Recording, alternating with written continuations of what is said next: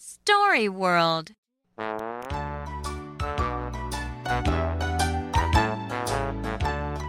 This is Pam.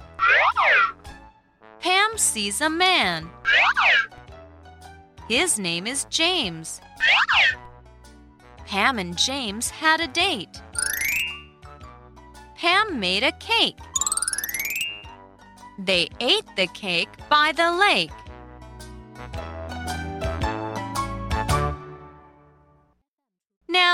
You do the echo. This is Pam. This is Pam. Pam sees a man. Pam sees a man. His name is James. His name is James. Pam and James had a date. Pam and James had a date. Pam made a cake. Pam made a cake. They ate the cake by the lake. They